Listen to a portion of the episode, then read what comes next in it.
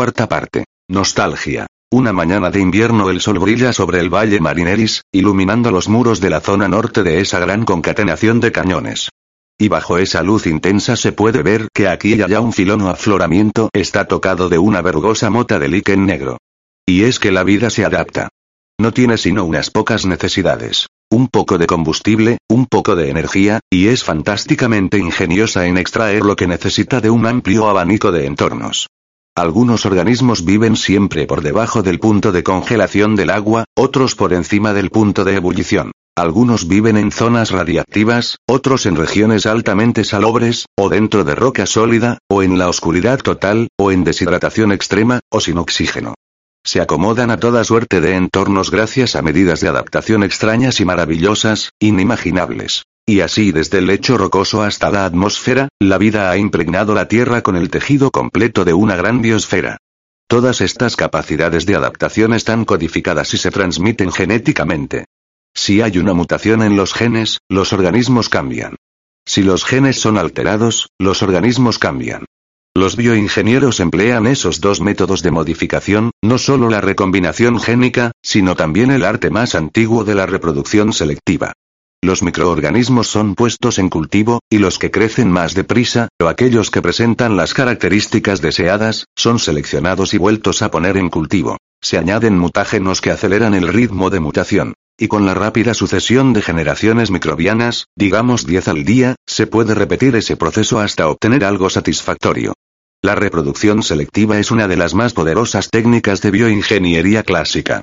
Pero son las técnicas más modernas las que atraen la atención. Los microorganismos creados por la ingeniería genética, o GEM, llevaban en escena sol o alrededor de medio siglo desde que los primeros 100 llegaron a Marte. Pero medio siglo en la ciencia moderna es mucho tiempo. La conjugación de plásmidos se había convertido en una herramienta muy sofisticada en esos años. El repertorio de enzimas inhibidoras para las divisiones y de enzimas ligasas para las uniones, era amplio y versátil. La capacidad para trazar con precisión largas cadenas de ADN estaba ahí. El conocimiento acumulado sobre los genomas era inmenso, y aumentaba de forma exponencial. Y usada en conjunto, esta nueva biotecnología estaba permitiendo todo tipo de modificación de características, promoción, replicación, suicidio provocado, para frenar el exceso de éxito, y así sucesivamente. Era posible aislar las secuencias de ADN de un cierto organismo, luego sintetizar esos mensajes de ADN, separarlos y unirlos a cadenas de plásmidos. Después se lavaban las células y se las ponía en una suspensión de glicerol con los nuevos plásmidos, y el glicerol era suspendido entre dos electrodos y recibía una breve e intensa descarga de unos 2000 voltios, y los plásmidos en el glicerol eran proyectados al interior de las células, y voilá. Ahí, arrojado a la vida como el monstruo de Frankenstein, había un organismo nuevo. Con nuevas capacidades. Y así. Líquenes de crecimiento rápido. Algas resistentes a la radiación. Hongos resistentes al frío extremo. Bacterias halófilas archae, que ingerían sal y excretaban oxígeno. Moho uránico. Una taxonomía completa de nuevas formas de vida, todas parcialmente adaptadas a la superficie de Marte, todas ahí fuera intentándolo. Algunas especies se extinguieron. Selección natural. Algunas prosperaron. Supervivencia del más adaptado. Algunas prosperaron violentamente, a expensas de otros organismos, y luego excretaron ciertos productos químicos que activaron unos genes suicidas, y fueron muriendo hasta que los niveles de esos productos químicos volvieron a bajar. Así que la vida se adapta a las condiciones. Y al mismo tiempo, las condiciones son modificadas por la vida. Esa es una de las definiciones de la vida. El organismo y el entorno se transforman juntos según un acuerdo recíproco, ya que son dos manifestaciones de una misma ecología, dos partes de un todo. Y por tanto, más oxígeno y nitrógeno en el aire.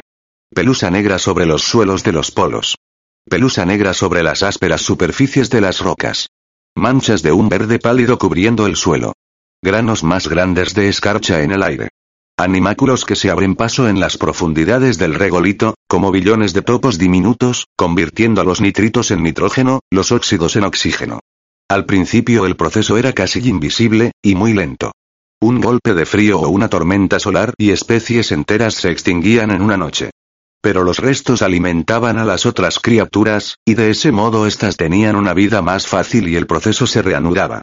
Las bacterias se reproducen rápidamente, duplicando su volumen muchas veces al día en condiciones favorables. Las posibilidades matemáticas de su velocidad de crecimiento son asombrosas, y aunque los imperativos medioambientales, en especial en Marte, mantienen todo crecimiento real lejos de sus límites matemáticos, no obstante, los nuevos organismos, los areófitos, se reprodujeron con rapidez, a veces mutaron, murieron, y la vida nueva se alimentó con el abono de sus antepasados, y volvió a reproducirse.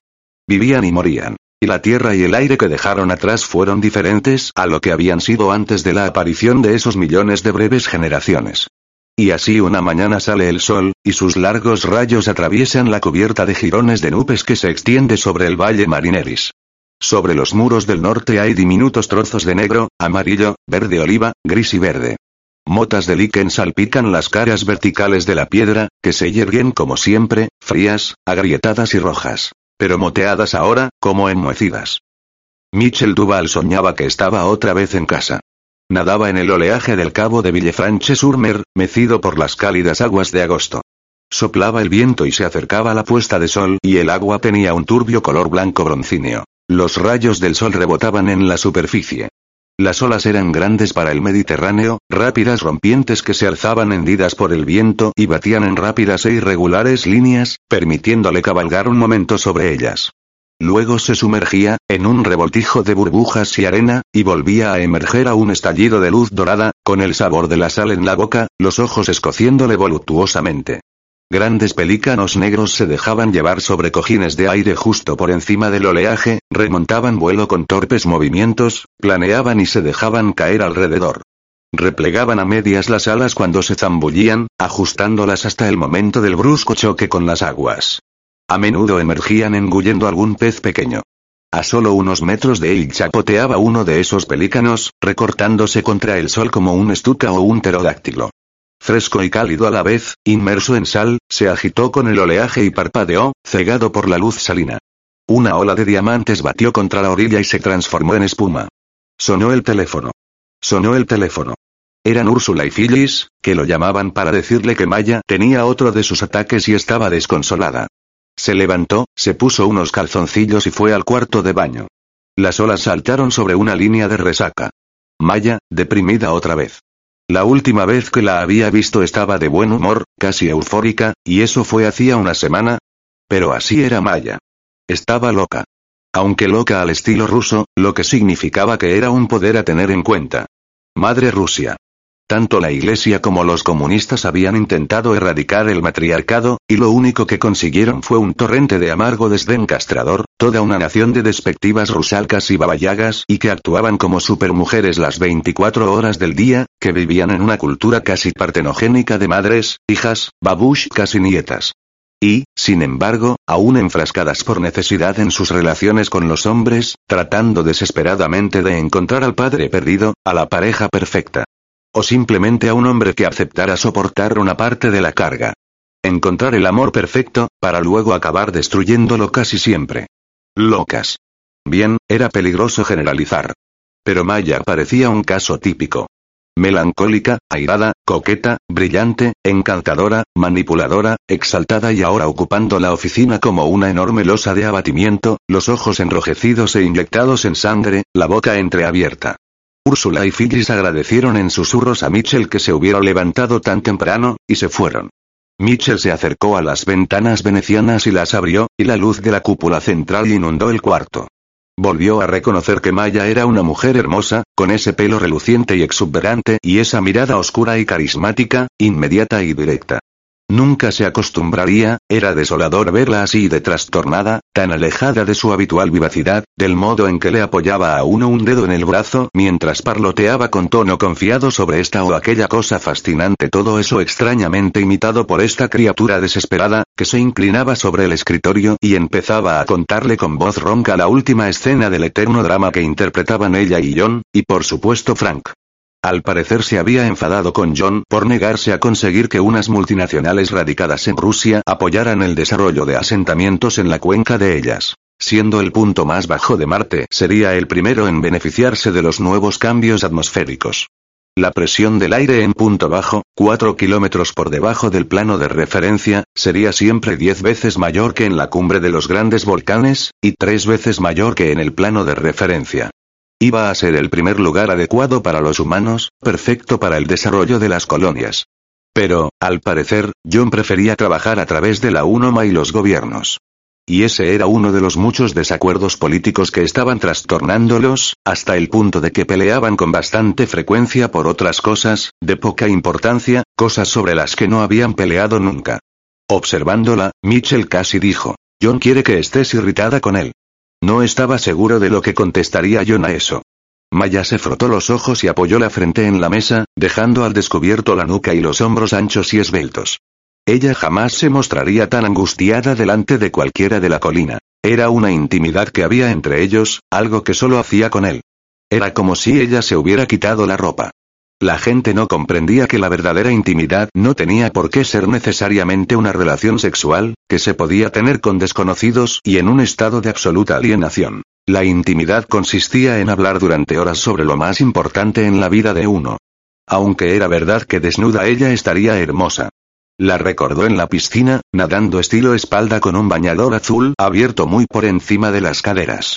Una imagen mediterránea. Él flotaba en el agua en Villefranche, todo inundado con la luz ambarina del crepúsculo, y miraba hacia la playa, donde hombres y mujeres paseaban desnudos, salvo por los triángulos de neón de los bañadores caché sexe, mujeres con los pechos desnudos y la piel tostada, caminando en parejas como bailarinas a la luz del sol, y entonces los delfines aparecían entre las olas, surcando la superficie entre él y la playa, con lustrosos cuerpos negros redondeados como los cuerpos de las mujeres, pero ahora Maya hablaba de Frank. Frank, quien parecía tener un sexto sentido para entender los problemas entre John y Maya, y que acudía raudo al lado de Maya cada vez que captaba las señales, para pasear con ella y hablar de una visión de Marte progresista, estimulante, ambiciosa, todo lo que no era la de John. Frank es mucho más dinámico que John estos días, no sé por qué. Porque está de acuerdo contigo, dijo Mitchell. Maya se encogió de hombros. Sí, supongo que es eso lo que quiero decir. Pero tenemos la oportunidad de desarrollar aquí toda una civilización, la tenemos. Y John Stan, un suspiro hondo, y sin embargo lo amo, de verdad. Pero habló durante un rato del pasado, de cómo la relación que habían tenido en el viaje la salvó de la anarquía, o por lo menos del tedio, de lo bueno que había sido para ella el carácter estable y tranquilo de John. De que se podía contar con él de cuánto le había impresionado la fama de John, hasta el punto de que había creído que con esa relación ella sería parte de la historia del mundo. Pero ahora comprendía que de todas maneras sería parte de la historia del mundo, los cien primeros lo serían. Habló con una voz más rápida y vehemente. Ahora no necesito a John en ese aspecto, solo por los sentimientos que despierta en mí, pero ya no estamos de acuerdo en nada y no tenemos mucho en común, y con Frank, que ha tenido la cautela de contenerse siempre en cualquier ocasión, coincidimos en casi todo, y yo mostré tanto entusiasmo que de nuevo le he transmitido la señal equivocada, así que volvió a hacerlo, ayer en la piscina él él me abrazó, ya sabes, me tomó por los brazos, cruzó los brazos sobre el pecho, y me pidió que dejara a John para irme con él, algo que yo nunca haría, y él estaba temblando, y le dije que no podía, pero yo también temblaba. Y por eso luego estaba muy nerviosa, y había provocado una pelea con John, la había provocado de una forma tan descarada que él se había puesto furioso y se había marchado en rover a la galería de Nadia y había pasado la noche allí con el equipo de construcción. Y Frank había bajado para hablar de nuevo con ella, y cuando ella, apenas, consiguió rechazarlo, Frank declaró que se iba a vivir al asentamiento europeo del otro lado del planeta, él, que era la fuerza motriz de la colonia. Y lo va a hacer de verdad, no es de los que hablan porque sí. Ha aprendido alemán con esa facilidad que tiene, los idiomas no son un problema para Frank. Mitchell trató de concentrarse en lo que decía Maya. No era fácil, porque sabía bien que dentro de una semana todo cambiaría, toda la dinámica de ese pequeño trío se alteraría hasta parecer irreconocible.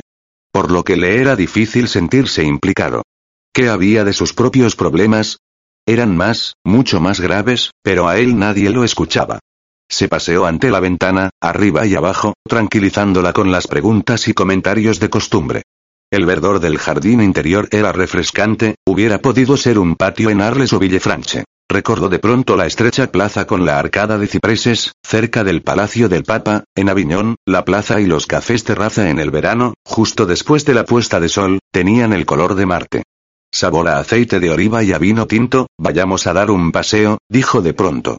Era parte de la sesión de terapia. Cruzaron el jardín y fueron a las cocinas, de modo que Mitchell pudo tomar un desayuno que enseguida olvidó. Comidas, olvido, se dijo mientras iban a las antecámaras. Se enfundaron unos trajes, los probaron, pasaron a la antecámara, la despresurizaron, y abrieron la gran puerta exterior y salieron. El frío de diamantes. Durante un rato se quedaron en las aceras que circundaban la colina subterránea, paseando por el depósito y las grandes pirámides de sal. ¿Crees que alguna vez servirá de algo toda esta sal? preguntó él. Sax aún está trabajando en el problema. De vez en cuando Maya volvía a hablar de Johnny Frank. Mitchell hizo las preguntas que un programa psiquiatra habría hecho, Maya contestó como habría contestado un programa Maya. Las voces les sonaban justo en los oídos, la intimidad del intercomunicador. Llegaron a la granja de líquenes, y Mitchell se detuvo a mirar las bandejas, a empaparse con su color intenso y vivo. Algas negras de nieve, y luego gruesas alfombras de líquen, en las que el alga simbiótica era una cepa verde azulada que Vlad había conseguido cultivar en solitario. Líquen rojo, al que no parecía irle muy bien. Superfluo, en cualquier caso. Líquen amarillo, líquen verde oliva, uno que reproducía con exactitud la pintura de un acorazado. Un líquen escamoso blanco y verde lima verde viviente. Palpitaba en el ojo, una improbable y exuberante flor del desierto. Había oído que Hiroko decía, observando el cultivo. Esto es viridilas, que era el latín para capacidad de volver verde. La palabra había sido acuñada por una mística cristiana de la Edad Media, una mujer llamada Hildegarda. Vinditas, que ahora se adaptaba a las condiciones ambientales de Marte y se extendía lentamente sobre las tierras bajas del hemisferio septentrional. En los veranos meridionales lo hizo aún mejor. Un día había llegado a soportar los 285 grados Kelvin, superando el récord anterior en 12 grados. El mundo estaba cambiando, comentó Maya mientras caminaban por la planicie. Sí, dijo Mitchell, y no pudo evitar añadir. Dentro de 300 años tendremos temperaturas soportables. Maya se rió. Se sentía mejor. Pronto volvería a estar serena, o por lo menos en camino hacia la euforia. Maya era lábil. La estabilidad La habilidad era la característica que Mitchell había estado estudiando últimamente entre los primeros 100. Maya representaba la habilidad extrema.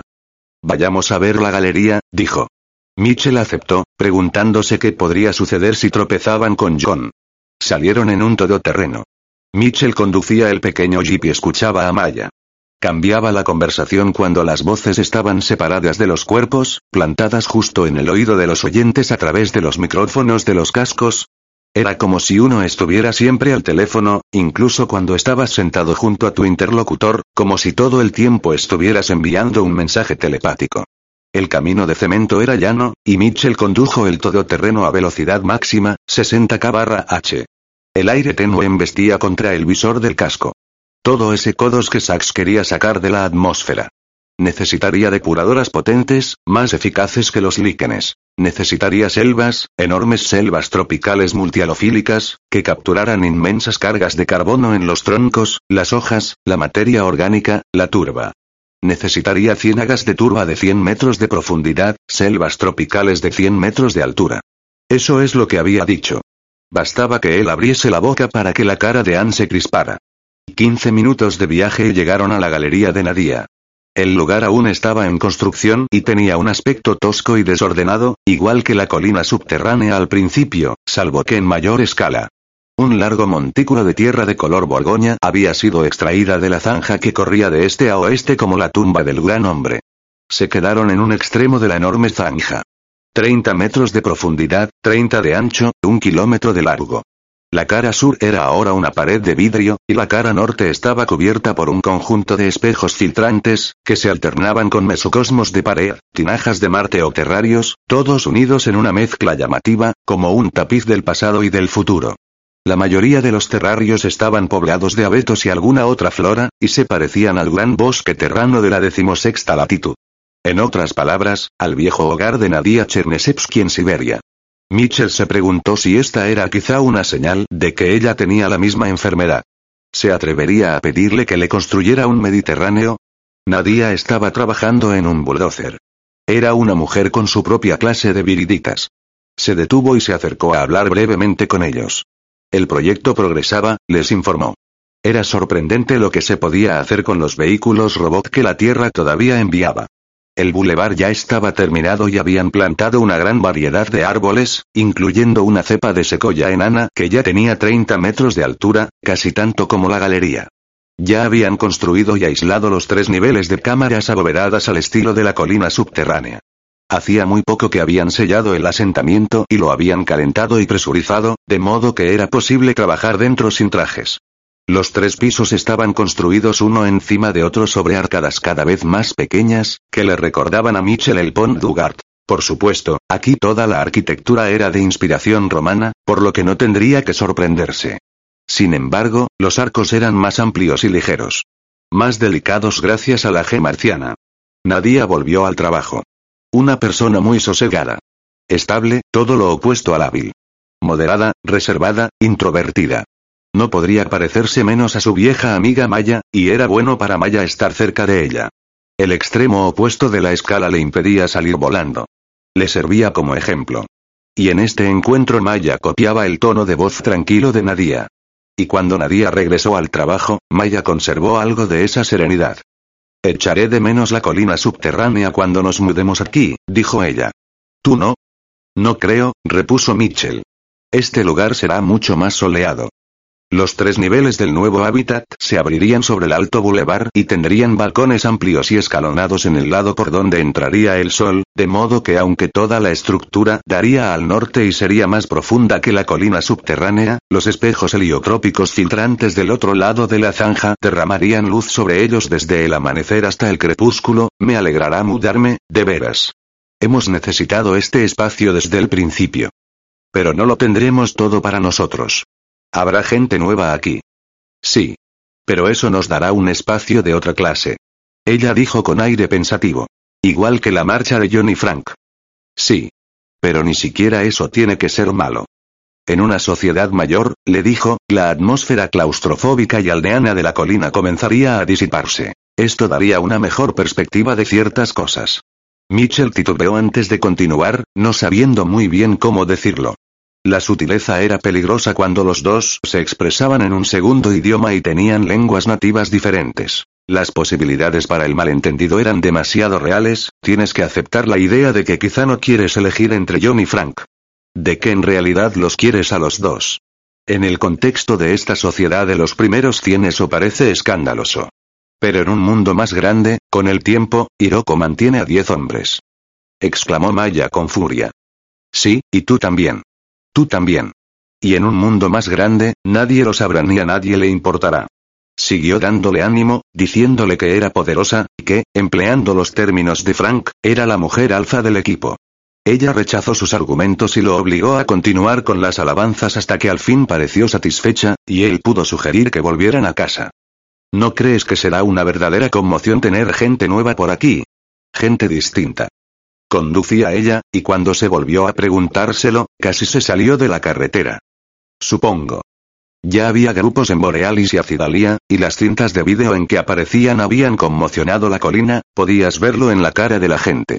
Como si hubieran descendido alienígenas del espacio.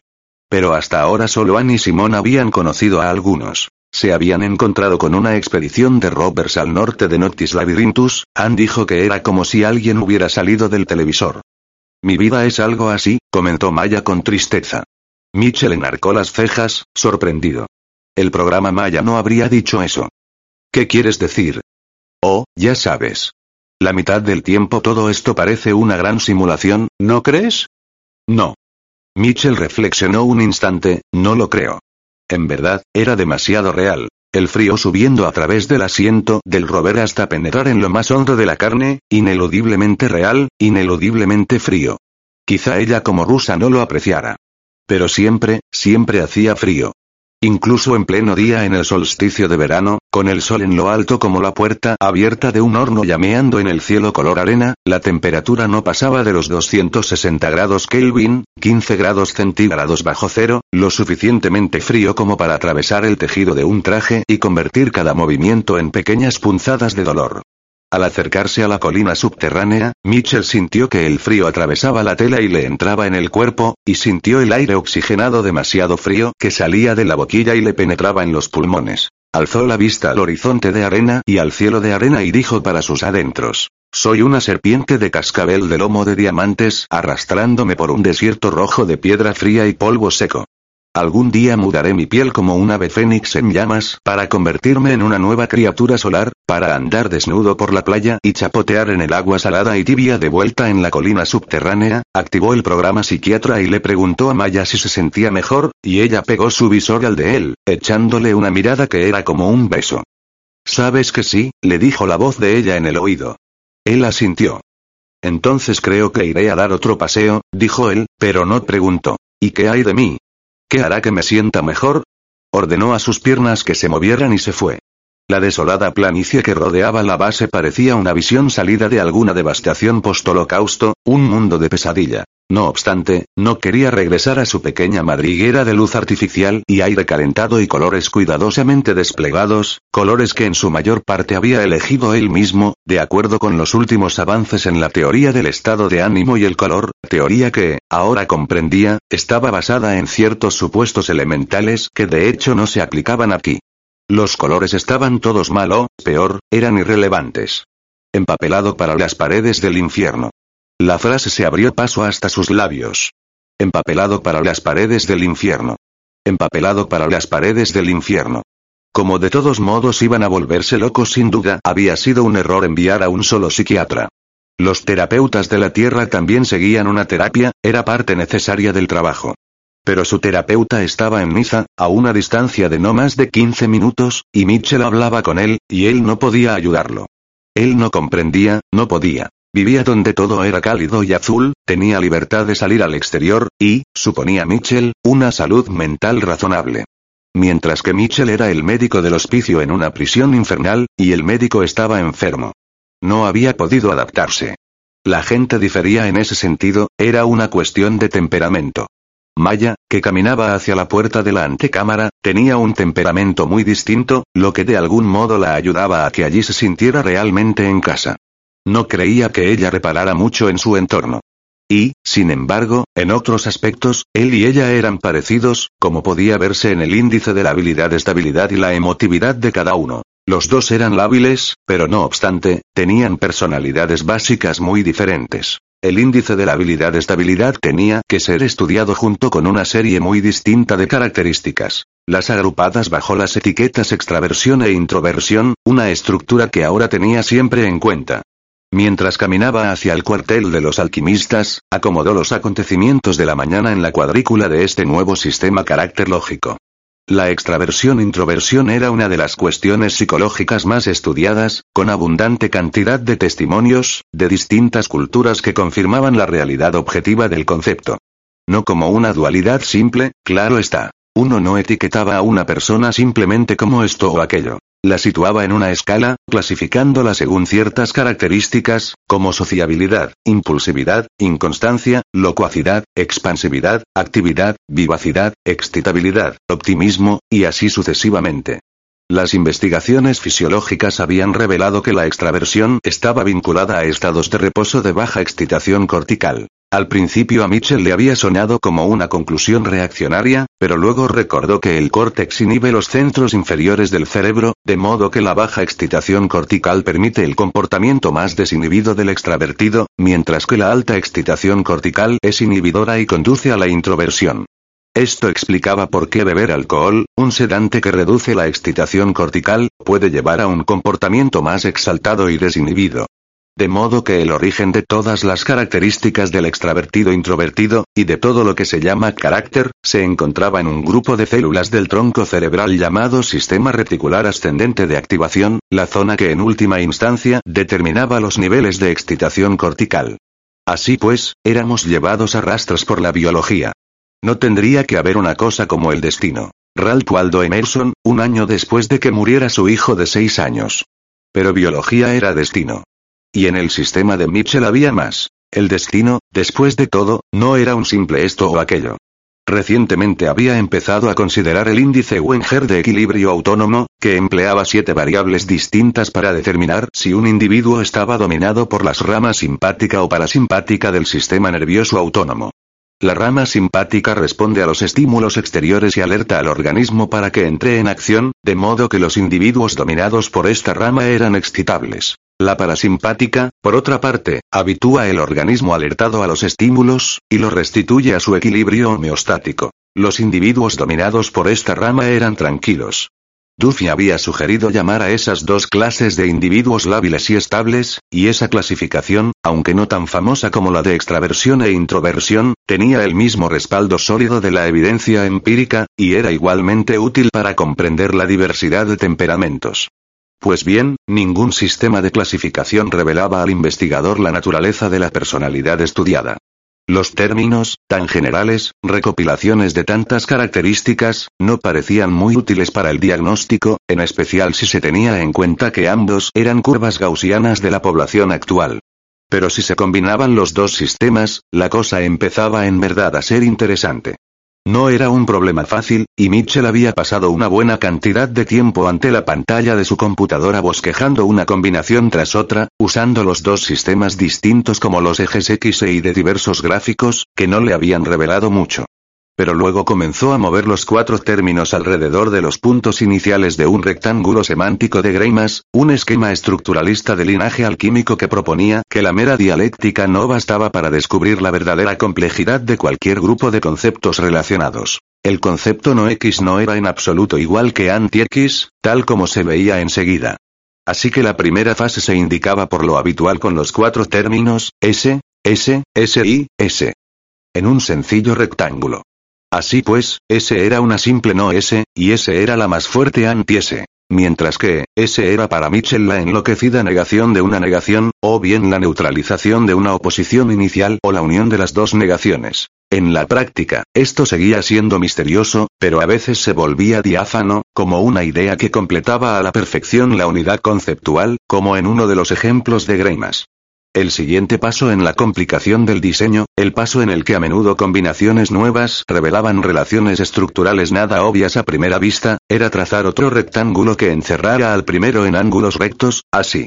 Y Mitchell había mirado con asombro ese esquema, poniendo extraversión, introversión, labilidad y estabilidad en las cuatro primeras esquinas, y estudiando las posibles combinaciones.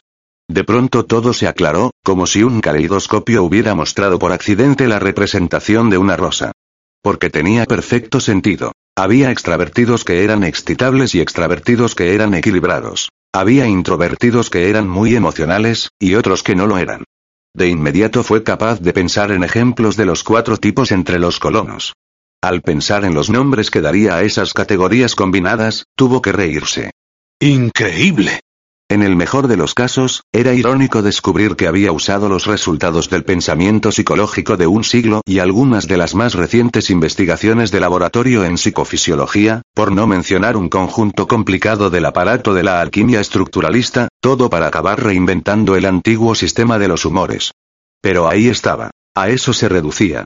Era evidente que a la combinación del norte, extravertida y estable, Hipócrates, Galeno, Aristóteles, Trismegisto, und Tijun la habrían llamado sanguínea. El punto oeste, extravertido y lábil, era colérico. El del este, introvertido y estable, era flemático. Y en el sur, introvertido y lábil, por supuesto, la definición misma del melancólico. Sí, todos encajaban a la perfección. La explicación fisiológica de Galeno para los cuatro temperamentos era errónea, desde luego, y la bilis, la cólera, la sangre y la flema ahora habían sido sustituidas como agentes causales por el sistema reticular ascendente de activación y el sistema nervioso autónomo. Pero las verdades de la naturaleza humana se habían mantenido firmes. Y los poderes de la perspicacia psicológica y de la lógica analítica de los primeros médicos griegos habían sido igual de fuertes, o más bien, mucho más fuertes que aquellos de cualquiera de las generaciones que vinieron después, cegadas por una acumulación a menudo inútil de conocimientos. Y así las categorías habían perdurado y eran reafirmadas, época tras época. Mitchell se encontró en el cuartel de los alquimistas. Se esforzó en prestarle atención. Aquí los hombres usaban del conocimiento arcano para hacer diamantes del carbono, y lo hacían con tanta facilidad y precisión que todos los vidrios de sus ventanas estaban revestidos con una capa molecular de diamante que los protegía del polvo corrosivo. Las grandes pirámides blancas de sal, la pirámide, una de las grandes formas del conocimiento antiguo, estaban cubiertas de capas de diamante puro. Y el proceso de revestimiento monomolecular de diamante era solo una de los miles de operaciones alquímicas que se llevaban a cabo en aquellos edificios bajos. En años recientes los edificios habían adquirido un cierto aire musulmán, las paredes de ladrillos blancos exhibiendo ecuación tras ecuación, todas representadas en una fluida caligrafía negra de mosaicos. Mitchell se encontró con Sachs, que estaba cerca de la ecuación de velocidad exhibida en la pared de la factoría de ladrillos, y pasó a la frecuencia común. ¿Puedes convertir el plomo en oro? El casco de Sachs se ladeó con curiosidad. Vaya, pues no, dijo. Son elementos. Sería difícil. Deja que lo piense. Saxifrage Russell. El flemático perfecto.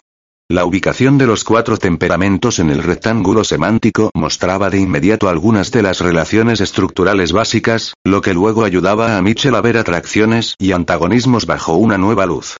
Maya era lábil y extravertida, claramente colérica, y también Frank. Y ambos eran líderes, y ambos sentían una mutua atracción. Sin embargo, al ser los dos coléricos, la relación también tenía una vertiente volátil, y esencialmente de repulsión, como si reconocieran en el otro exactamente lo que no les gustaba de sí mismos.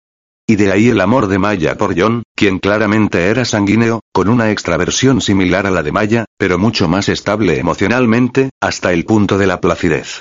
De modo que la mayor parte del tiempo él le daba a ella una gran paz, como un ancla en la realidad que en ocasiones hacía que se sintiera rencorosa. ¿Y la atracción de John por Maya? Tal vez la atracción de lo impredecible. La pimienta en una felicidad cordial y suave. Claro, ¿por qué no? No puedes hacer el amor con tu fama. Aunque algunas personas lo intentan. Sí, había un montón de sanguíneos entre los primeros 100. Probablemente los criterios psicológicos para la selección de la colonia apuntaban a este tipo.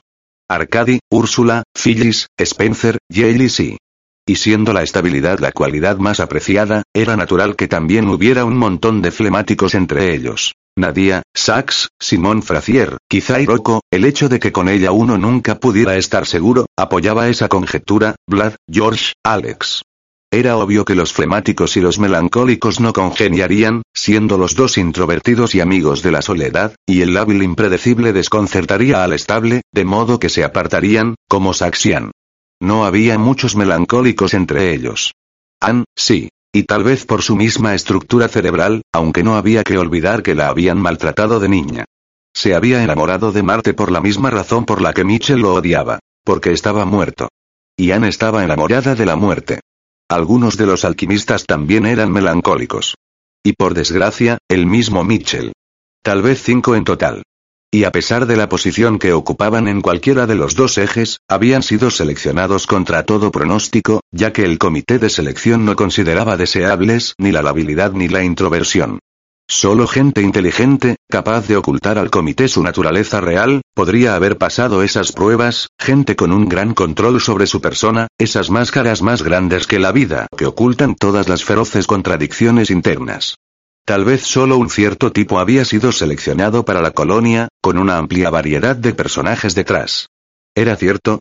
Los comités de selección habían exigido imposibles, era importante recordarlo. Habían querido gente estable y que al mismo tiempo desearan ir a Marte con tanta pasión y monomanía que estaban dispuestos a esforzarse durante años para alcanzar esa meta. ¿Era eso coherente? Querían extravertidos y científicos brillantes que habían tenido que dedicarse a los estudios solitarios durante años y años. ¿Era eso coherente? No. Jamás. Y la lista era larga. Habían creado una contradicción tras otra, y no era de extrañar que los primeros cien se hubieran escondido de ellos, los hubieran odiado. Recordó con un escalofrío aquel momento de la gran tormenta solar en el Ares, cuando todos se habían dado cuenta de las mentiras y ocultaciones a las que habían recurrido, cuando todos se habían vuelto y lo habían mirado con una furia contenida, como si todo fuera culpa suya, como si él representara a toda la psicología y hubiera maquinado los criterios y supervisado las pruebas. ¿Cómo se había encogido en ese momento? que solo se había sentido?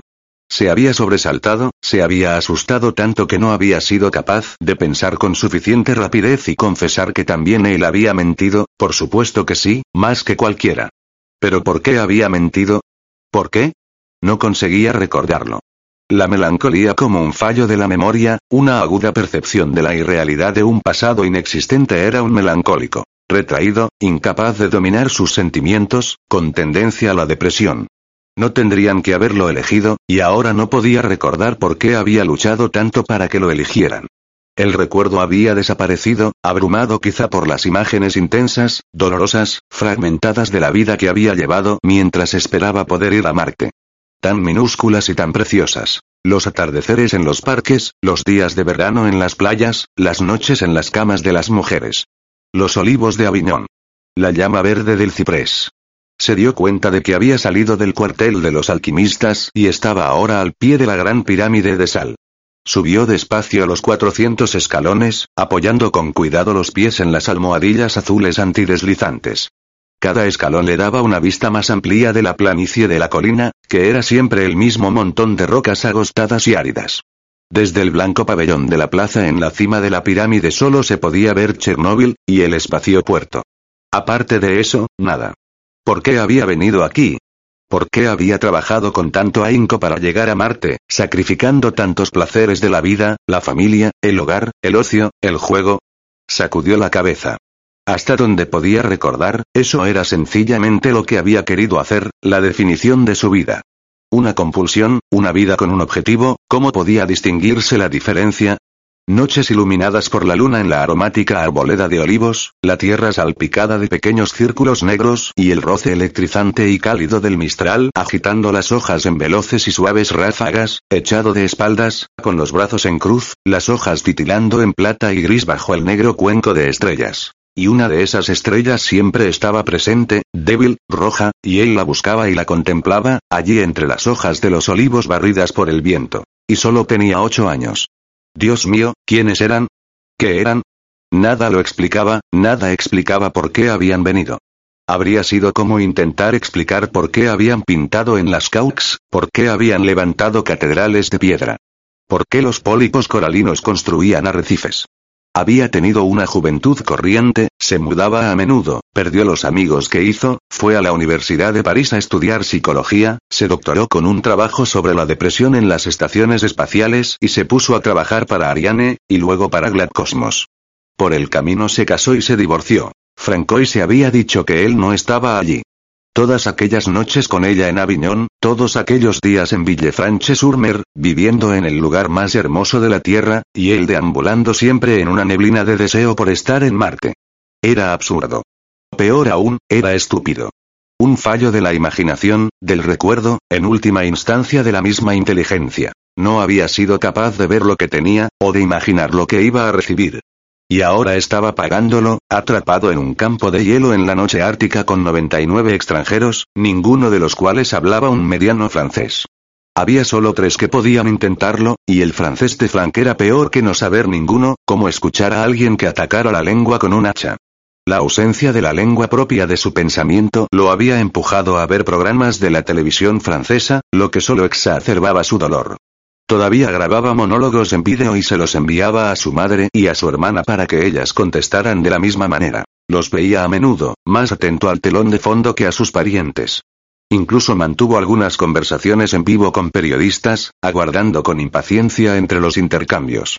Esas entrevistas dejaban bien claro que era una celebridad en Francia, un nombre conocido, y que se empeñaba en dar siempre respuestas convencionales, interpretando el personaje de Michel Duval, ejecutando el programa Michel Duval. A veces cancelaba consultas con los colonos cuando su estado de ánimo era el de escuchar francés. Que coman inglés. Pero esos incidentes le acarrearon una reprimenda severa de Frank, y una conferencia de Maya. ¿Tenía exceso de trabajo?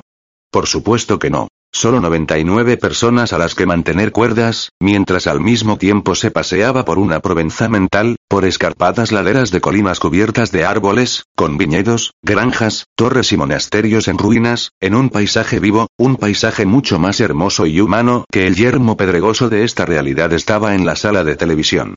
Al parecer, había regresado al interior de la colina, aún perdido en sus pensamientos. Pero no podía recordarlo. Se imaginaba aún en la cima de la gran pirámide. Y de pronto había parpadeado y estaba en la sala de televisión, todos los asilos las tienen, observando la imagen de vídeo de una pared del camión Marineris, cubierto de líquenes. Tuvo un escalofrío. Había vuelto a ocurrir. Había perdido contacto con el mundo, se había ido, y había vuelto más tarde. Ya le había pasado una docena de veces. Y no se trataba solo de que estuviese perdido en sus pensamientos. Estaba enterrado en ellos, muerto para el mundo. Miró alrededor del cuarto, temblando convulsivamente. Ya estaban en LS igual 5, el comienzo de la primavera septentrional, y el sol bañaba las paredes occidentales de los grandes cañones. Como al fin y al cabo todos iban a volverse locos luego, ya estaban en LS igual 157, y 152 grados habían pasado en un borrón de teleexistencia. Disfrutaba del sol en el patio de la villa junto al mar que tenía Francoise en Villefranche-sur-Mer, mirando los techos de tejas y las columnas de terracota y una pequeña piscina turquesa, todo sobre el fondo de cobalto del Mediterráneo. Un ciprés se erguía como una llama verde al borde de la piscina, oscilando bajo la brisa y envolviéndolo en su perfume. A lo lejos, el promontorio verde de una península salvo que en realidad estaba en la primera colina, por lo general llamada la trinchera, o la galería de Nadia, sentado en un balcón. Detrás de él la pared de vidrio y los espejos refractarios guiaban hasta el vestíbulo la luz que venía del acotedor. Tatiana Durova había muerto en un accidente en el que un robot volcó una grúa, y Nadia estaba desconsolada. Pero el dolor resbala sobre nosotros, pensó Mitchell sentado junto a ella, como la lluvia sobre las alas de un pato. Con el tiempo Nadia mejoraría. Mientras tanto, no había nada que hacer. ¿Es que creían que era un hechicero? ¿Un sacerdote? Si eso fuera verdad, ya se habría curado a sí mismo, habría curado a todo ese mundo, o mejor aún, habría atravesado el espacio volando a casa. ¿No sería todo un acontecimiento, presentarse en la playa de Antibes y decir, Bonjour, soy Mitchell, he vuelto a casa, Ahora estaban en LS igual 190, y él era un lagarto en la cima del Pont Dugard, echado sobre las láminas de roca estrecha y rectangular del acueducto, que corría en línea recta muy por encima del desfiladero. Había mudado la piel de diamante del lomo, que le había resbalado por la cola, y el sol caliente le quemaba la piel nueva en franjas entrecruzadas. Pero en realidad estaba en la colina subterránea, en el jardín interior, y Frank se había marchado a vivir con los japoneses que habían aterrizado en Argore, y Maya y John se peleaban por sus cuartos y por el lugar que albergaría el cuartel general de la UNOMA. Y Maya, más hermosa que nunca, lo perseguía por el jardín, implorándole ayuda. Él y Marina Tokareva habían dejado de vivir juntos hacía casi un año marciano, ella había dicho que él no estaba allí, y mirando a Maya, Mitchell se descubrió imaginándola como amante, pero por supuesto eso era una locura, ella era una rusalka, había dormido con jefes y cosmonautas de Glabcosmos para abrirse camino en el sistema y se había vuelto amargada e impredecible. Ahora usaba el sexo para hacer daño. Para ella el sexo solo era otro tipo de diplomacia, sería una locura complicarse con ella en ese aspecto, verse arrastrado al vórtice de su sistema límbico.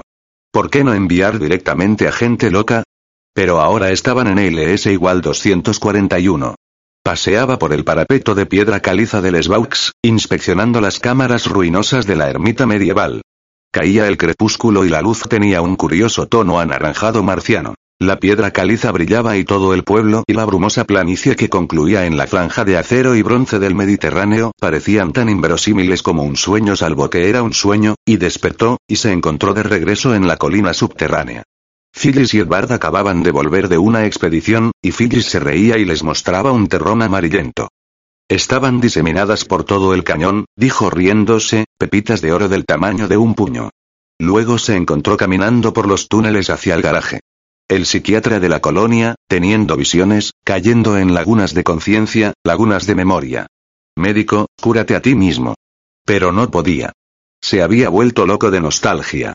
Nostalgia. Tenía que haber un término más apropiado, una etiqueta científica que lo legitimase, que lo hiciera real para otros. Pero él ya sabía que era real. Extrañaba tanto la Provenza que a veces sentía que le faltaba el aire. Era en verdad como el dedo de Nadia, una parte de ella que habían arrancado, los nervios fantasmas aún palpitando de dolor. ¿Y así ahorrarles el problema? El tiempo pasaba. El programa Mitchell iba de un lado a otro, una persona hueca, vacía por dentro, solo una especie de homúnculo diminuto que desde el cerebelo teleoperaba la cosa.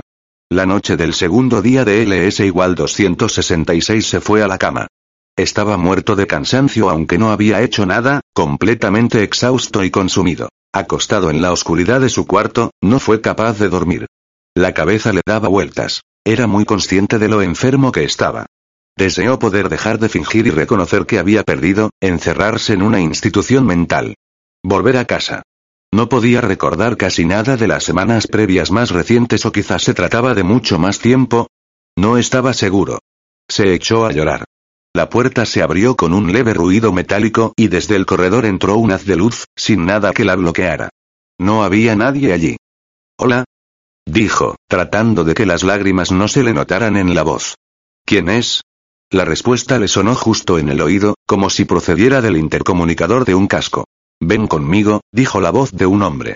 Mitchell se echó bruscamente hacia atrás y chocó con la pared. Alzó los ojos y distinguió entonces una silueta negra. Necesitamos que nos ayudes, le susurró la figura. Una mano le agarró el brazo mientras él se pegaba más a la pared, y tú necesitas que nosotros te ayudemos. Una sonrisa se insinuó en aquella voz, que Mitchell no reconocía. El miedo lo lanzó a un mundo nuevo. De pronto veía mucho mejor. Se le ocurrió que el visitante le había abierto de golpe las pupilas como el diafragma de una cámara. Era un hombre delgado y de piel oscura. Un desconocido. El asombro superó al miedo, y se levantó y se movió entre las sombras con una rara precisión, se puso unas zapatillas y luego, ante la insistencia del hombre, lo siguió al pasillo, sintiendo la ligereza de la G marciana por primera vez en años. El pasillo rebosaba de luz gris, aunque solo estaban encendidas las líneas nocturnas del suelo. El hombre lucía unas trenzas cortas, negras y tiesas, que le daban un aire de erizó. Era bajo, delgado, de cara estrecha. Un desconocido, no cabía duda. Un intruso de una de las nuevas colonias del hemisferio meridional, pensó.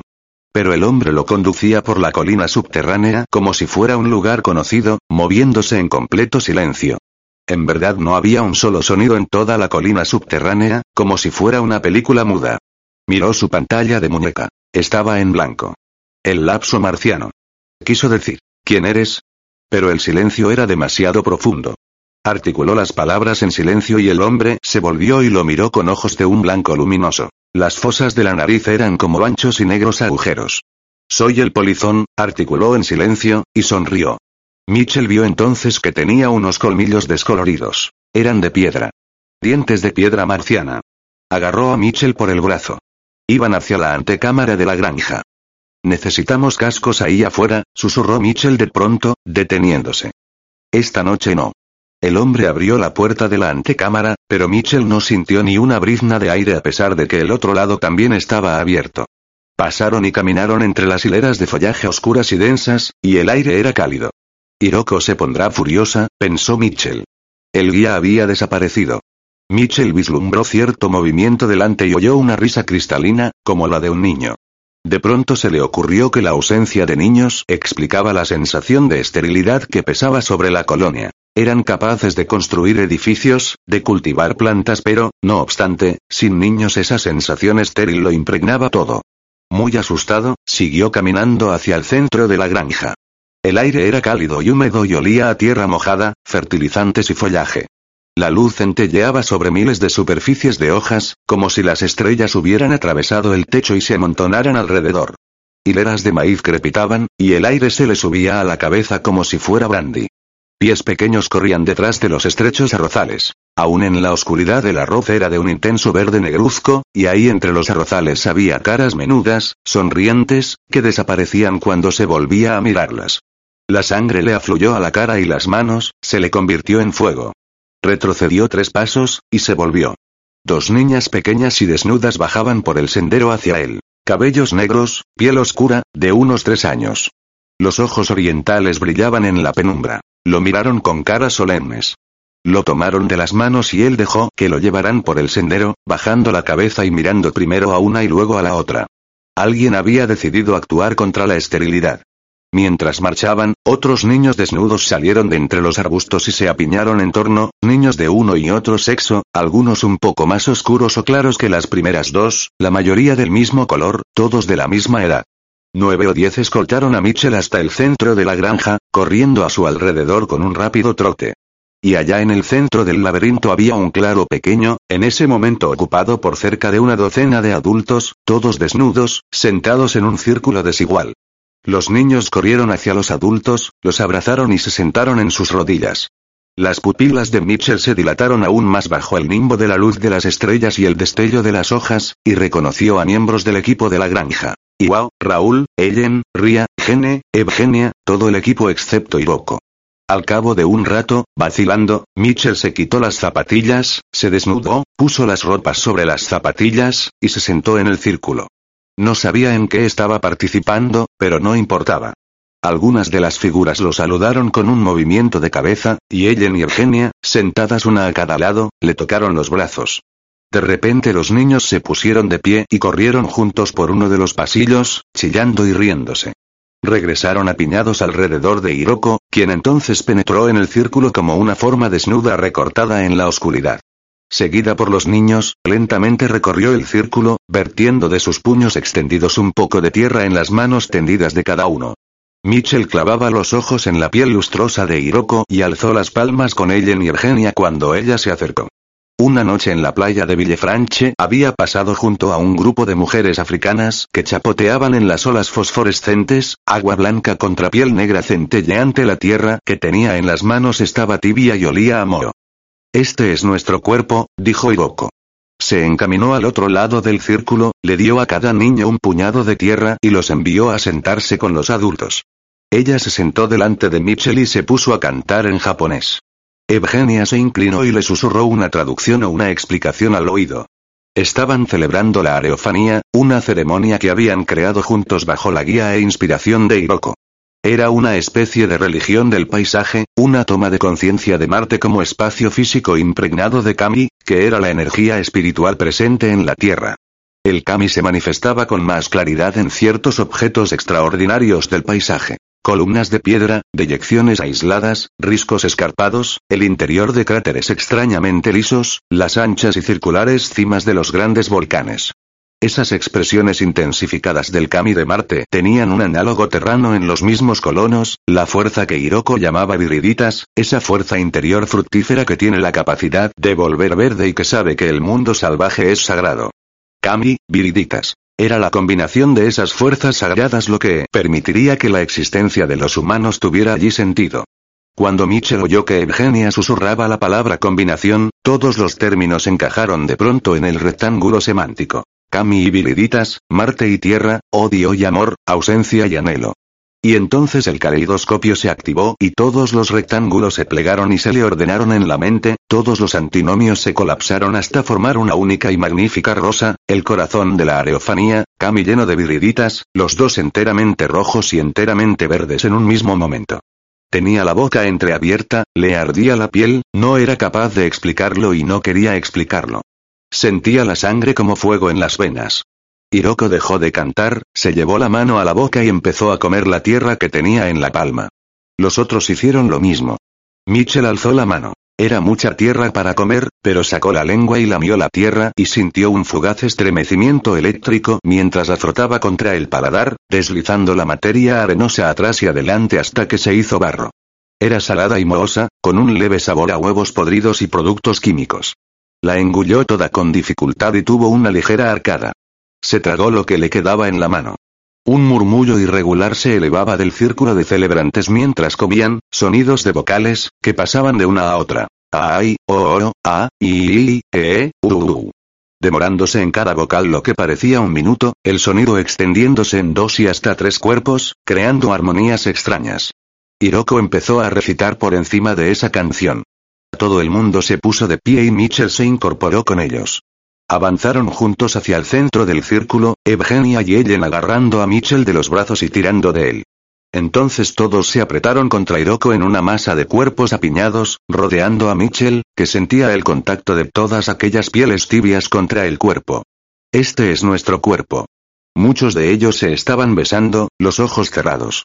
Se movían lentamente, contorsionándose para mantenerse en contacto mientras pasaban a nuevas configuraciones cinéticas. Un tieso vello púbico le hizo cosquillas en el trasero, y notó lo que tenía que haber sido un pene erecto contra la cadera. La tierra le pesaba en el estómago, y se sintió mareado, la sangre como llamas, la piel como un globo tenso que contenía un incendio. Las estrellas colmaban el cielo en cantidades asombrosas, y cada una tenía su propio color. Verde, rojo, azul o amarillo. Parecían chispas. Él era un ave fénix. Hiroko se apretó contra él, y él se elevó en el centro del fuego, preparado para renacer.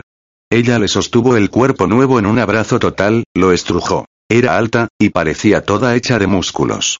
Lo miró a los ojos. Él sintió los pechos de ella contra las costillas, el hueso púbico que le apretaba el muslo. Ella lo besó, la lengua rozándole los dientes. Él sintió el sabor de la tierra, y entonces, de pronto, sintió también el cuerpo de ella todo entero y a la vez.